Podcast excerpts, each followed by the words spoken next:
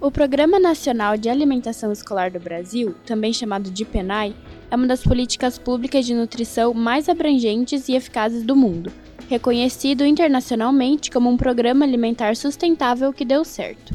Você nunca ouviu falar nesse nome? Deixa eu te ajudar então. Que tal merenda escolar? Sim, o PENAI é responsável pelas merendas de todas as escolas públicas do Brasil, desde o ensino fundamental até o ensino médio. No momento em que se discute muita escassez de comida e o acesso à alimentação de qualidade, o PENAI ganha ainda mais relevância. Sua implementação ocorreu na década de 1950, com o nome de Plano Nacional de Alimentação e Nutrição. Desde então, tem havido inúmeras reformulações no seu funcionamento, passando por nomes como Programa de Alimentação Escolar, Campanha de Merenda Escolar e Campanha Nacional de Alimentação Escolar, até chegar no que é hoje. De acordo com o Fundo Nacional de Desenvolvimento da Educação, atualmente o PENAI atende 150 mil escolas públicas pelo Brasil, com um repasse anual médio de 40 bilhões de reais, produzindo cerca de 10 bilhões de refeições por ano. Mas como toda política pública, alguns desafios precisam ser superados. A avaliação é uma etapa fundamental de programas e de políticas públicas. A avaliação norteia o monitoramento e, entre outras coisas, aponta melhorias e ajuda a replanejar todo o processo. E é por isso que conversamos nesse episódio com a nutricionista Daniela Becalho Álvares, especialista em nutrição escolar, e a professora Beth Zabeth Slater Vilar, do Departamento de Nutrição da FSP USP. Daniela é autora da tese Desenvolvimento e Validação de Indicadores para Avaliação do Programa Nacional de Alimentação Escolar, e a professora Betts é a orientadora do trabalho. Elas explicam como criaram e validaram um indicador para avaliar o PENAI. Eu sou Maria Carolina. E eu sou Emily Gondim, estagiária de jornalismo na assessoria de comunicação da FSP USP. Confira a entrevista. Saúde é pública. Oi, Daniela e professora Betts, obrigado por aceitarem participar desta conversa. Para começarmos, falem da importância deste instrumento de avaliação do PENAI desenvolvido na sua pesquisa de doutorado. De que forma ele pode direcionar as políticas públicas de alimentação escolar? Bom, fazem mais de seis anos que eu venho me dedicando a estudar sobre avaliação e monitoramento de políticas públicas com enfoque no Programa Nacional de Alimentação Escolar. E nesse período dedicado, eu tenho notado a importância de avaliação como ação de estratégia para apoiar a gestão na proposição de ações corretivas, além de uma oportunidade de fortalecimento da política pública. A importância social e o atual estágio de amadurecimento do Programa Nacional de Alimentação Escolar eles podem ser ainda mais significativos, né, com a aplicação de ferramentas com evidência científica que suportem esse adequado monitoramento e avaliação em todos os níveis e esferas de governo. E nesse período que eu tenho estudado, foram identificadas algumas lacunas na literatura científica, no que se refere a instrumento de indicadores robustos para avaliar a gestão do PNAE. Historicamente, o Programa Nacional de Alimentação Escolar não teve nenhum tipo de avaliação em termos estaduais, federais ou em termos nacionais. A gente observa na literatura científica estudos de caso, onde se avalia a parte de saúde nutricional por meio de indicadores antropométricos ou alguns indicadores, marcadores de consumo, mas isto em nível específico, como se fosse um estudo de caso. A nossa proposta é que este novo instrumento seja capaz de avaliar a gestão do programa em diferentes níveis, seja o diretor avaliando a sua escola, seja um secretário municipal ou estadual avaliando suas escolas no seu território, ou em termos federais, sim, que o FNDE se aproprie deste instrumento e possa efetivamente aplicá-lo em nível nacional. A gente espera que essa ferramenta desenvolvida ela colabore para a implementação de um futuro sistema nacional de monitoramento e avaliação do PNAE, principalmente pela gestão federal do programa FNDE, para o apoio da gestão na proposição das ações corretivas, qualificação das ações e também uma oportunidade de fortalecimento dessa política pública. E como esse instrumento funciona na prática? Ele contém 13 indicadores que foram desenvolvidos para avaliação e monitoramento da gestão local do programa qualquer município ou estado de todo o Brasil ele pode aplicar esse instrumento. Ele tem uma aplicação simples, ele pode ser aplicado pelo nutricionista, responsável técnico, pelo gestor, pelo diretor dessa unidade escolar ou até mesmo pelo próprio Fundo Nacional de Desenvolvimento da Educação.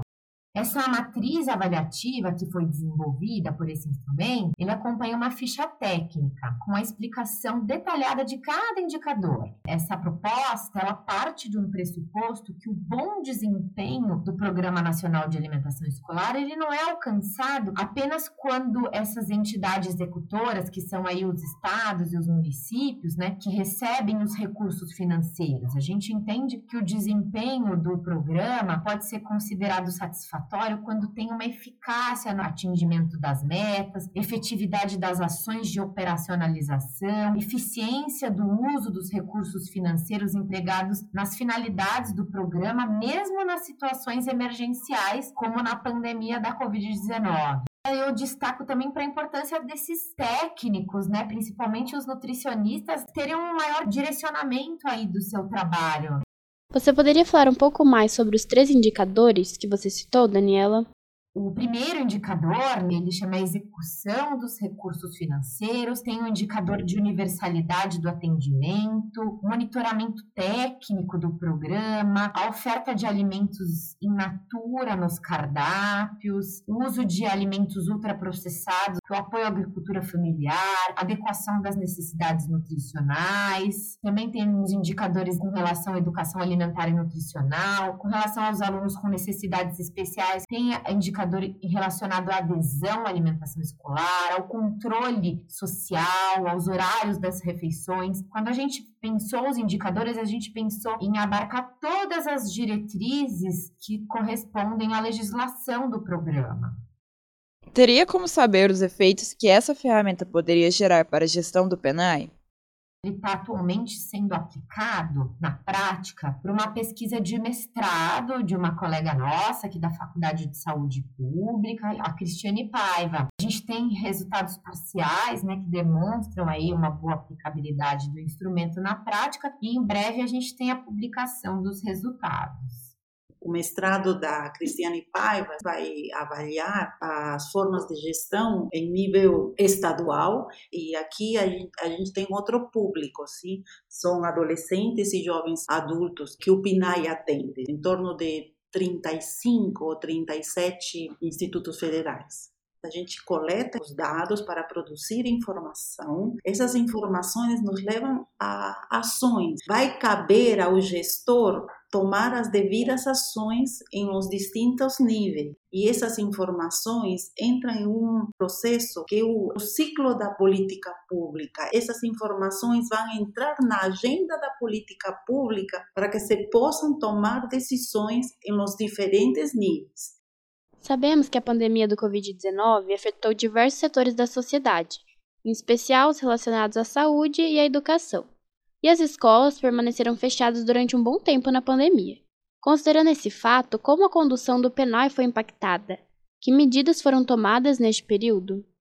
Bom, a pandemia culminou em mudanças significativas no modus operandi da política pública de alimentação escolar brasileira para manter a política pública de isolamento né, dos estudantes em casa, com menores prejuízos à alimentação escolar, o governo federal publicou apenas em abril, um mês depois do fechamento das escolas, a legislação 13.987, que autorizou os estados e municípios a distribuírem os gêneros alimentícios com os recursos financeiros do PNAE para os pais ou responsáveis dos estudantes nas escolas públicas teve aí um período aí de um mês de, de demora desse momento. E aí nós fizemos um estudo para identificar, né, uma revisão de escopo para identificar então quais foram os efeitos da pandemia do coronavírus na segurança alimentar e nutricional dos estudantes do PNAE. E o que a gente levantou, né, dos diversos estudos, assim, alguns obstáculos na execução adequada do Programa Nacional de Alimentação Escolar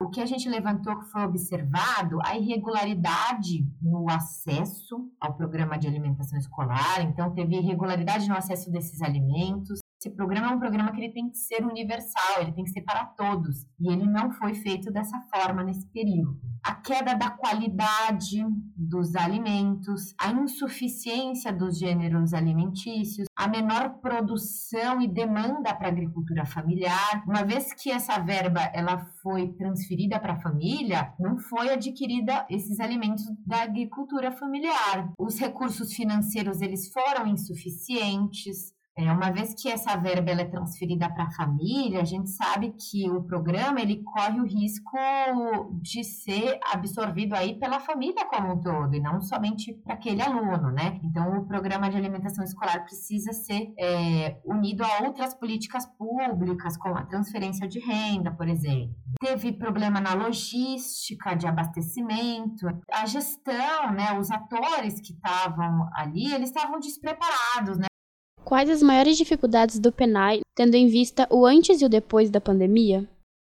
Os maiores desafios do PNAE hoje, eles estão relacionados às dimensões de compra da agricultura familiar, a implementação das novas normas da resolução do programa, especialmente nos aspectos relacionados aos cardápios. Essa nova resolução, ela vem alinhada ao Guia Alimentar da População Brasileira, também temos desafios em relação à alimentação das comunidades tradicionais indígenas e quilombolas, com relação também à atuação do Conselho de Alimentação Escolar, que aí é a participação da sociedade civil no controle social do programa, com relação também ao próprio trabalho técnico do nutricionista, né? O nutricionista que atua no programa de alimentação escolar, ele tem diversas atividades e muitas vezes ele é um único nutricionista para fazer a gestão do programa sozinho.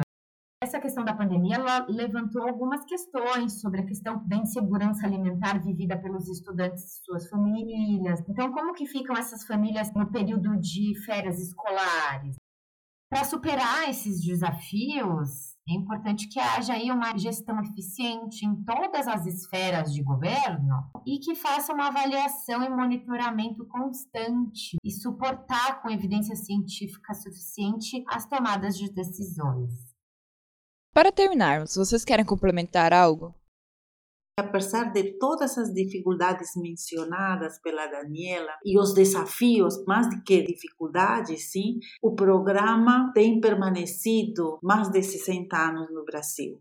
Historicamente, é um excelente programa. É um programa que tem suas dificuldades, talvez porque nunca tinha sido avaliado, a gente não sabe identificar em todas essas coisas, mas é um programa que funciona. É uma coisa de que o Brasil tem que se orgulhar. Queremos agradecer mais uma vez a nutricionista Daniela e a professora Beth Zabete por participarem de mais um episódio do Saúde é Pública. Você tem uma pesquisa ou artigo publicado e quer divulgar? Envie a sua pauta para a assessoria de comunicação da FSP USP. E se quiser participar do podcast ou quiser divulgar alguma ação, a sua sugestão será muito bem-vinda. A FSP está no Instagram, Facebook, LinkedIn, Twitter e YouTube. Obrigada por nos acompanhar e acione o sininho do Saúde é Pública e não perca os próximos episódios.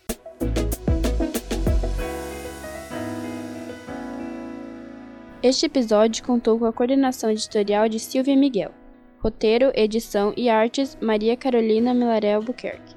Locução Maria Carolina e Emily Gondim. Entrevista Natália Milena.